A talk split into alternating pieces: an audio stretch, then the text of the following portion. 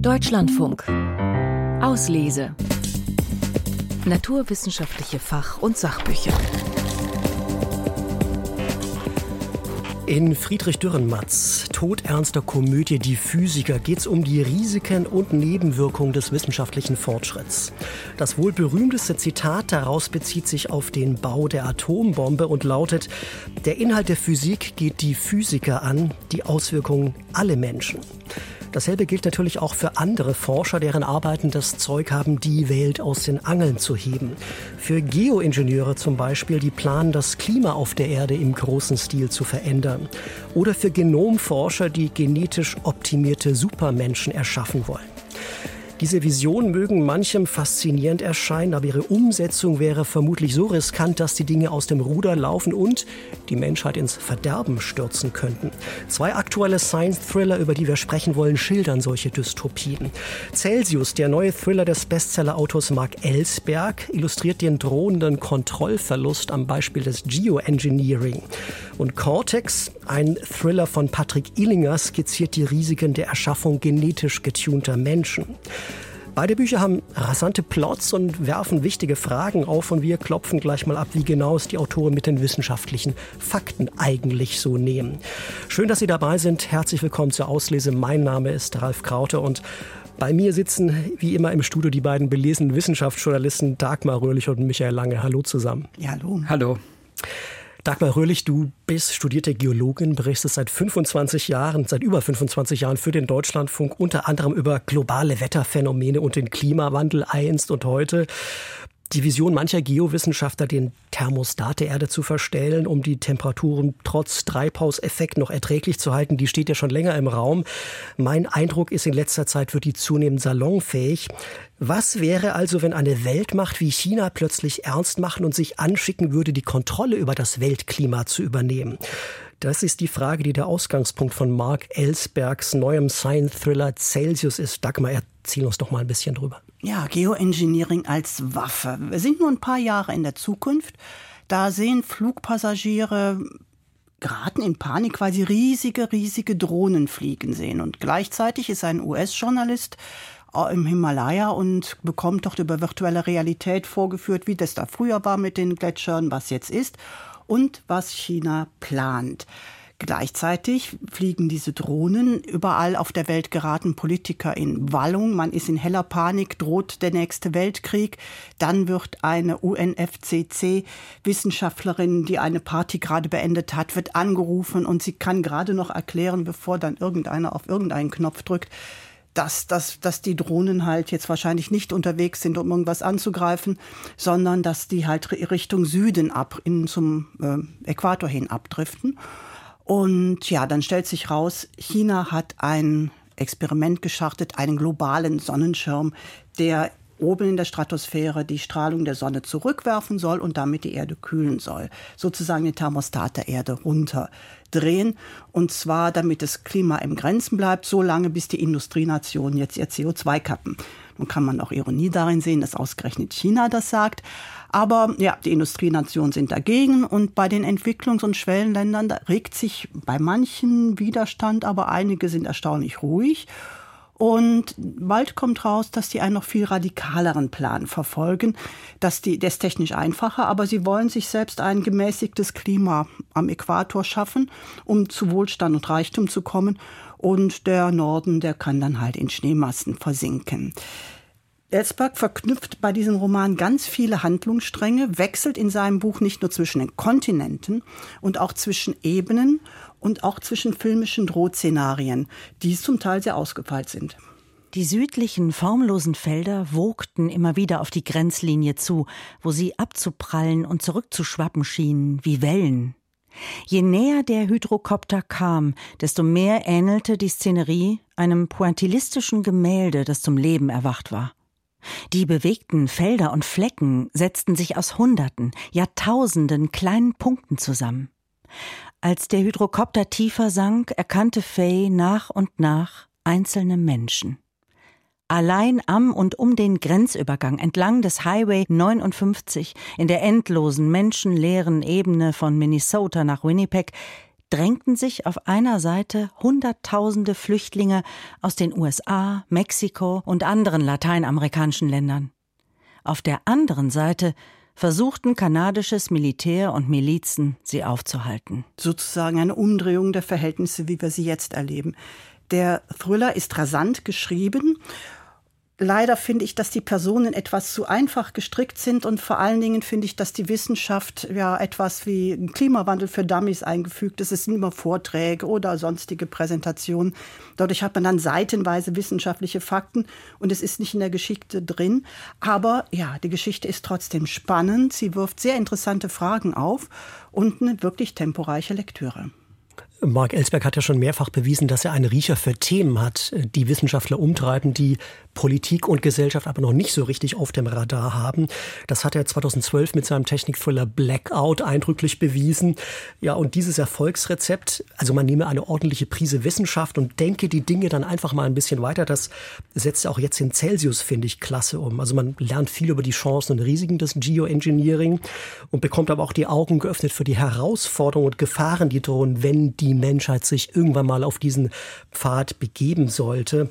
Ich finde die Mischung aus Science und Fiction ist auch diesmal aus meiner Sicht wieder ziemlich gelungen und sie könnte es schaffen, viele Menschen, die sonst gar nicht mit diesem Thema Geoengineering befassen würden, trotzdem dafür zu interessieren und ihnen klarzumachen, diese Technologie steckt in den Startlöchern und wir müssen uns als Menschheit dringend jetzt bald darüber Gedanken machen, ob und in welcher Form wir die künftig nutzen wollen oder auch nicht. Insofern, mein Urteil wäre, Science Thriller schreibt derzeit kaum jemand besser als Mark Ellsberg. Wie ging es Ihnen bei der Lektüre, Michael Lange? Ja, ich habe einige Pluspunkte aufgeschrieben und auch einige Minuspunkte notiert. Bei den Pluspunkten, da haben Sie einige von genannt. Der Themenriecher, das ist einfach, das kann keiner wie Mark Ellsberg. Der weiß genau, welches Thema in der Luft liegt und er äh, dreht es weiter und treibt es auf die Spitze und das mit einem gewissen Drive, mit einem Schwung. Also das ist ihm wieder gelungen und seine Handlung ist auch interessant. Da sind wirklich unkonventionelle Ideen drin und es sind immer wieder, ich will jetzt nicht zu viel vorwegnehmen, überraschende Wendungen drin, mit denen man ein paar Seiten vorher noch nicht gerechnet hat. Also das ist seine Stärke. Sehr wichtig an dem Buch finde ich auch, dass er den Nord-Süd-Konflikt mit der Klimadebatte verknüpft. Das sind Gedanken, die in der politischen Debatte noch gar nicht angekommen sind. Das sind die Pluspunkte. Noch ganz kurz die Minuspunkte sehr plakativ finde ich das Ganze. Sehr viele Klischees, ist vielleicht typisch für Thriller, muss vielleicht auch so sein. Die Staccato-Sprache geht mir ganz schön auf die Nerven und ganz vieles wird erklärt über Medien, die, über die berichtet wird. Dann wird immer ein Monitor eingeschaltet, dann kommt ein Propagandavideo. Das mag ein, ja, ein schreiberischer Trick sein, dass nicht alles da passieren muss, aber für mich ist das einfach zu viel und irgendwann verschwimmen dann Realität und mediale Inszenierung völlig miteinander. Das kann mir nur so passiert sein, das kann Absicht des Autors sein, aber ich finde es auch ganz schön nervig. Okay, das lassen wir einfach mal so stehen und äh, fassen alles Wichtige zum neuen Wissenschaftsthriller von Mark Ellsberg hier nochmal in Kürze zusammen. Celsius. Der Science-Thriller von Mark Ellsberg ist im Blanc Vallée Verlag erschienen. Er hat 608 Seiten und kostet 26 Euro.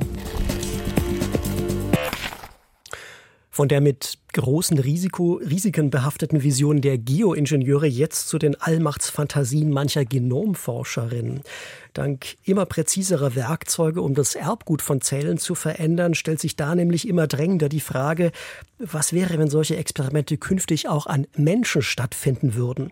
Und was wäre, wenn dabei in Zukunft einmal genetisch optimierte Mischwesen mit Superkräften geschaffen würden? In seinem Wissenschaftsthriller Cortex spielt der Journalist Patrick Illinger dieses Szenario mal durch. Michael Lange, als studierter Biologe berichtest du seit vielen Jahren über die neuesten Errungenschaften der Biowissenschaften, bist also prädestiniert dafür, dieses Buch für uns zu besprechen. Erzähl doch mal, worum es geht. Ja, es geht um die Verpflanzung von Zellen und nicht von Genen oder Genomen. Das muss ich gleich mal äh, korrigieren. Das geht aber auch bei dem Autor durcheinander. Insofern kein Problem, äh, dass das bei dir auch durcheinander geht. Also es geht um Zellen und Zellen aus Tintenfischen und die schaffen irgendwie übermenschliche Kräfte. Das ist die Grundgeschichte.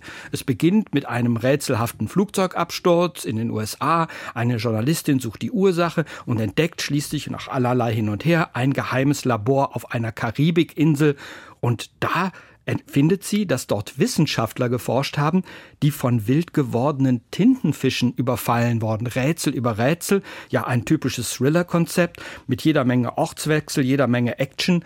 und auch mit einem Schuss Brutalität. Direkt hinter dem Eingang lag noch eine Leiche. Weiter hinten fanden sich zwei weitere. Zwei waren Männer mit asiatischen Gesichtszügen und grauen Overalls. Die dritte eine Frau, umhüllt von Oktopussen, die sich auf ihrem Gesicht festgesogen hatten. Eine der männlichen Leichen hatte aufgeschlagene Gelenke, vermutlich vom Todeskampf des Opfers gegen die Weichtiere. Sie alle waren schon länger tot, vermutete Livia aufgrund der dunklen Flecken auf ihrer wachsbleichen Haut. Nuri starrte Livia an. Was ist hier bloß geschehen? Sie schüttelte sich. Die Oktopusse haben diese Menschen angegriffen und getötet. Eine andere Erklärung sehe ich nicht. Ja, die Erklärung zeigt sich erst so nach und nach. Das hat irgendwie mit der Verpflanzung von Tierorganen, in dem Fall Nervenzellen, aus Oktopussen in den Menschen zu tun. James Bond trifft Frankenstein, so kann ich es kurz zusammenfassen. Und da steckt natürlich Wissenschaft dahinter. Nur leider hat das, was da passiert, mit der wissenschaftlichen Realität relativ wenig zu tun. Ich habe selbst das Thema eine Zeit lang recherchiert, Züchtung von Organen, Verpflanzung von Nervenzellen. Was mir da immer wieder aufgefallen ist, Eigenschaften lassen sich nicht so einfach verpflanzen. Wenn dann schon eher durch Gene, durch Zellen, aber überhaupt nicht. Um das geht es aber hier, um Organoide, um Xenotransplantation. Also wenn man ein Schweineorgan verpflanzt bekommen wird, dann ist eines sicher, ist, man wird kein Schwein. Man äh, wird zwar viele Probleme haben und es gibt viele Argumente, die dagegen sprechen, aber mit diesem Grundgedanken hat das alles eigentlich wenig zu tun. Deshalb sehe ich da eigentlich gar keinen Zusammenhang zwischen der Thriller-Geschichte und der Wissenschaft, die dahinter steckt. Der Thriller hat eigentlich eher mehr mit so Comics zu tun, mit Spider-Man vielleicht. Man, man erlebt irgendwas, man kriegt irgendwelche Strahlung ab und dann ist man ein Superman, da hat man Superkräfte und das ist eigentlich schon die Wissenschaft, die dahinter ist. Und das hat mich doch ziemlich enttäuscht enttäuscht, zumal der Verlag ja sehr damit äh, äh, Werbung gemacht hat, dass hier ein wirklich gut recherchierter Thriller äh, angeboten wird. Das ist meiner Meinung nach nicht der Fall. Ja, Thriller, ja, da ist Action drin, da sind einige Rätsel drin, die dann gelöst werden, aber letztendlich doch ähm, eine Räuberpistole voller Klischees und Ungereimtheiten. Also Urteil leider hart, enttäuschend. Ich versuche meine Ehrenrettung. Ich fand zumindest den Einstieg sehr gelungen. Meine Neugier wurde geweckt. Ich wollte wirklich wissen, warum es zu diesem mysteriösen Flugsto Flugzeugabsturz gekommen ist und wer da an Bord war. Und man lernt ja in der Folge anfangs dann auch wirklich viel über aktuelle Wissenschaft. Also ich als Nicht-Biologe zumindest. Also über bisherige Experimente zur Xenotransplantation, zur Zucht von Zellorganoiden und genetisch optimierten menschlichen Embryonen. In der Mitte des Buchs teile ich aber deine Meinung dann, Michael, da ging es mir auch so. Da war ein inhaltlicher Bruch. Und zwar genau an der Stelle, wo die Protagonisten Livia und Nuri dann in diesem chinesischen Geheimlabor stehen, äh, wo man dann einen Weg beschreitet, der im Westen eben verpönt ist, nämlich die gezielte Mischung von menschlichen und tierischen Zellen bei der Zucht von Organen. Warum man das tun sollte, die Argumente dafür habe ich nicht verstanden, die fand ich nicht schlüssig. Da hatte ich das Gefühl, da wurden Fakten im Dienste der Dramaturgie verbogen, denn genau diese Mischwesen braucht der Autor natürlich, um seinen Plot aufziehen zu können. Mein Fazit deshalb durchaus ähnlich. Ich würde sagen, relevantes Thema, das wirklich gesellschaftlichen Sprengstoff birgt und ja eigentlich eine dringend notwendige bioethische Debatte anstoßen könnte, aber leider nicht so ganz recht überzeugend in Szene gesetzt. Dagmar Röhrlich, wie ging es dir bei der Lektüre? Ja, also ich fand auf jeden Fall schon mal, dass die Wissenschaft besser integriert war. Es war also kein Vortrag, sondern ich habe einem interessanten Interview gefolgt bei dem Ganzen, aber halt auch, ich werde kein Schwein, wenn ich jetzt ein Schweineherz äh, implantiert bekomme. Es ist also alles ein bisschen sehr überdreht, viel zu weit weg von der Realität. Ich habe dann mal daraufhin nachgeguckt, was wird da eigentlich so gemacht mit den Organoiden und habe dann halt gelesen, dass man neugeborenen Ratten Organoide vom Menschen eingepflanzt hat um dann halt zu schauen, wie reagieren die, wächst da was an. Das ist auch passiert, aber deshalb sind die Ratten trotzdem nicht menschlich, sondern sie haben auf den Lichtreflex reagiert, sprich dieses Organoid ist irgendwie aktiv gewesen. Das ist natürlich, das war im vergangenen Jahr meilenweit von dem entfernt, was hier ist. Und ja, dann, wenn man es unter paläontologischen Gesichtspunkten sieht, ist der Oktopus, dessen Gehirn, der gesamte Aufbau ja vollkommen anders ist als bei Menschen, wahrscheinlich auch nicht sonderlich gut geeignet, um irgendwas zu machen. Und dann der arme Oktopus, ich finde die sehr lieb und sehr nett und sehr schön.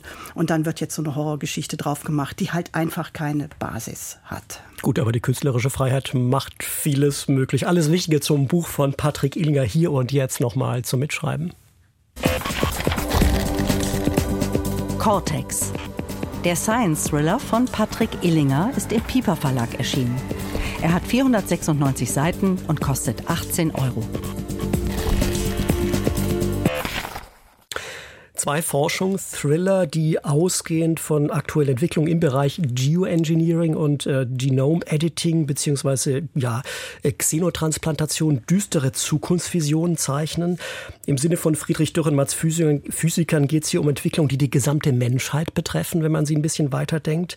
Unterstellen wir mal, das Ziel beider Autoren war nicht nur zu unterhalten, sondern auch die Gesellschaft für diese drängenden Probleme zu sensibilisieren. Wem gelingt das denn besser? Mark Ellsberg mit Celsius oder Patrick Illinger mit Cortex? Den Ellsberg, ganz eindeutig. Denn vor allen Dingen, weil da ganz viele Ebenen zusammenkommen. Beispielsweise auch der Nord-Süd-Konflikt. Auch, dass sich Gesellschaften die im Süden leben, halt irgendwann mal wehren werden, dass wir so nicht weitermachen können und dringend Lösungen brauchen. Das alles packt er wunderbar in eine spannende Geschichte rein. Und das ist sehr nah bei uns. Während das andere von Herrn Illinger ist noch sehr weit weg. Und ich persönlich war jetzt nicht sonderlich ängstlich dadurch. Also sprich, eigentlich hat es mich nicht berührt. Während bei Herrn Ellsberg es einfach da war. Ich weiß, jetzt ist das Problem hier. Also bei Ellsberg hat man das Gefühl, das ist gerade noch vielleicht so realistisch oder nicht so weit hergeholt. Bei Illinger dagegen so das Gefühl, hm, das ist so ein bisschen arg ähm, Räuberpistole, wie, wie, du vorher sagtest, Michael.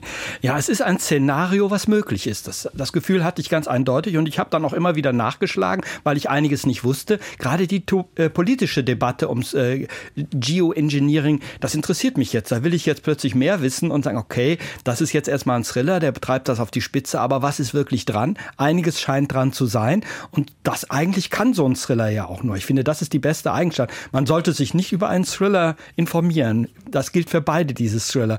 Aber er kann natürlich anregen und auf Probleme aufmerksam machen, vielleicht auch ein bisschen Angst machen. Und das macht der Ellsberg auch eindeutig besser als der Illinger. Das machen beide. Aber ich glaube, das ist dem Ellsberg bei mir zumindest besser gelungen. Dreh- und Angelpunkt dieses Thrillers von Mark Ellsberg ist ja dieser sogenannte Termination Shock, der die Menschheit also zwingen würde, wenn sie einmal gestartet hätte, den Thermostat der Erde zu drehen, also durch Freisetzung von Aerosolpartikeln in der Stratosphäre, dann müsste man das über Jahrzehnte fortsetzen und jede Unterbrechung wäre fatal.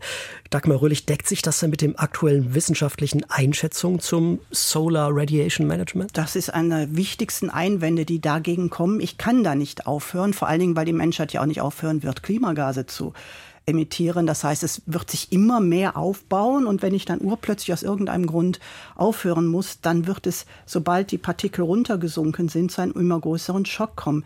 So in Kleinen sieht man das ja jetzt schon. Wenn ein großer Vulkanausbruch war, so wie Pinatubo 91, da hat es dann die Welttemperatur und den Thermostat ein bisschen runtergeregelt. Und wenn jetzt über Jahrzehnte hinweg Geoengineering käme, gut, die Frage ist, wie viel könnten sie wirklich machen, mit welchem Vulkan ließe sich das vergleichen. Aber wenn man aufhört, ist es auf jeden Fall so, dass dann blitzschnell alles durchschlägt und vor allen Dingen andere Faktoren wie Versauerung der Meere oder so etwas, das geht ja einfach immer weiter. Man löst nichts damit. Aber die Gefahr, wenn man aufhört oder falsch es betreibt, ist sehr groß. Das heißt, das ist ein Geist, wenn man ihn aus der Flasche ließe, der wäre schwer da wieder reinzukriegen, Michael. Ich finde gerade dieser Termination Shock, der zeigt eindeutig die Brisanz und dass wir uns jetzt eigentlich entscheiden müssen, weil man läuft in eine Falle hinein und auf die weist dieser Thriller hin und deshalb auf, für mich auf jeden Fall ein ganz wichtiger Punkt, dass man sagt, was haben Entscheidungen, die wir jetzt treffen, für die Zukunft für eine Bedeutung und das äh, macht das deutlich.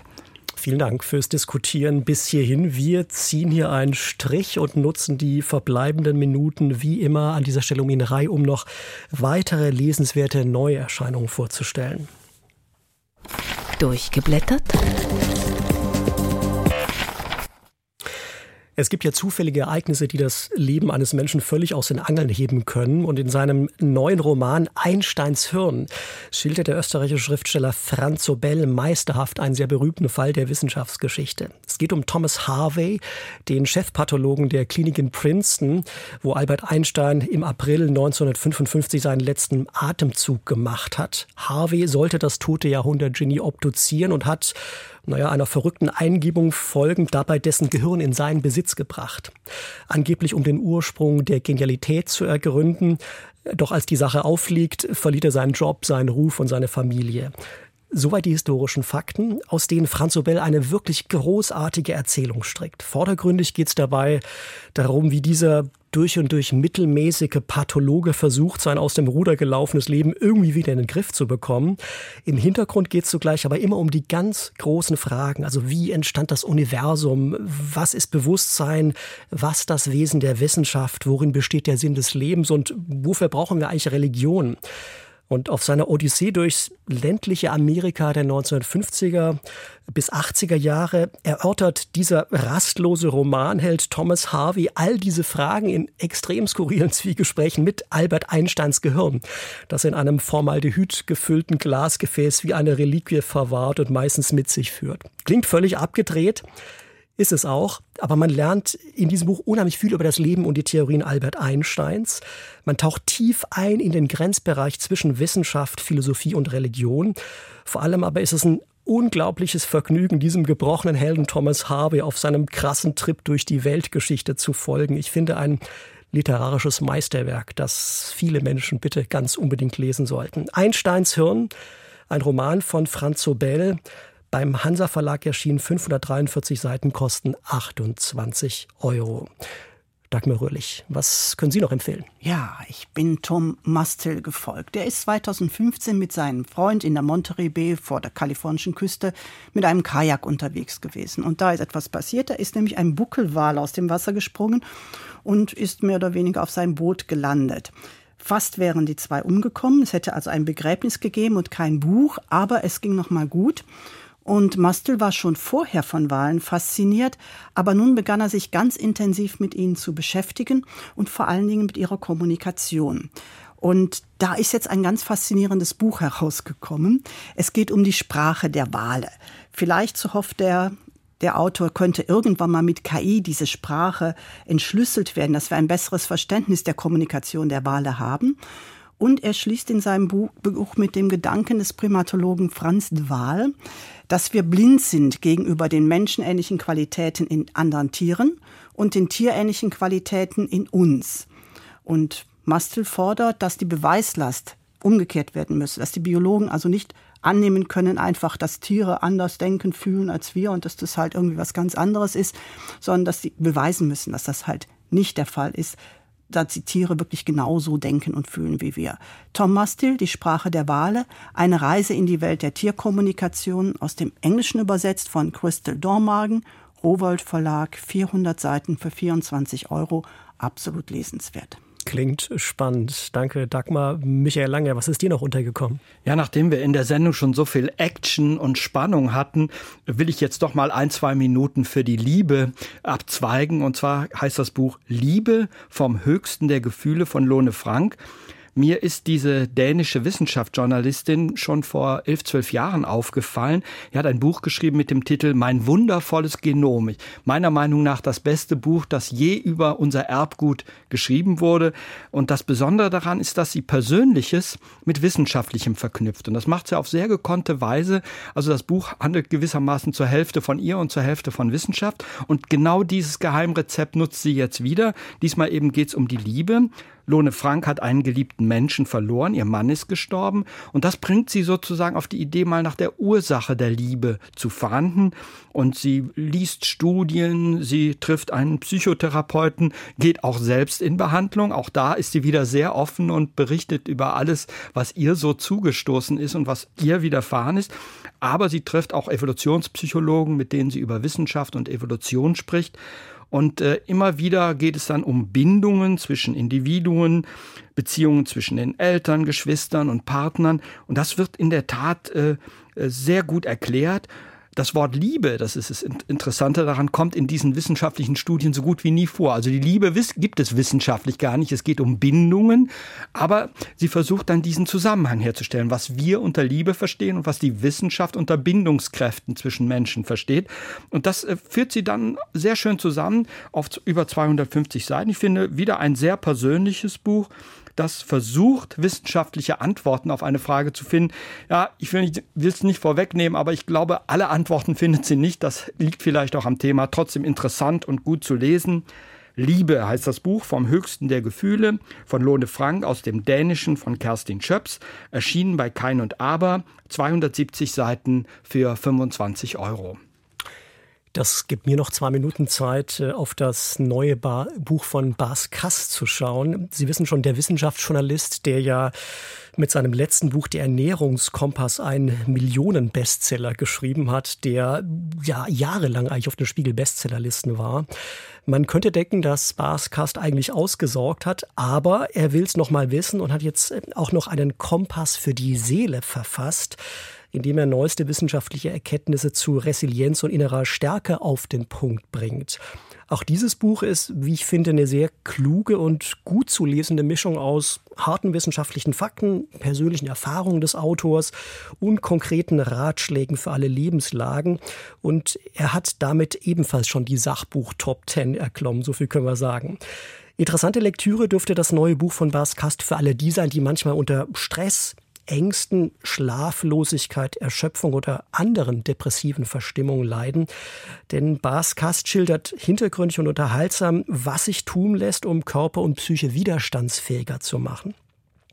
Er beschreibt zum Beispiel, wie gesunde Ernährung und Sport die Bildung neuer Nervenzellen im Gehirn fördern und damit das Risiko anhaltender Stimmungstiefs eindämmen können.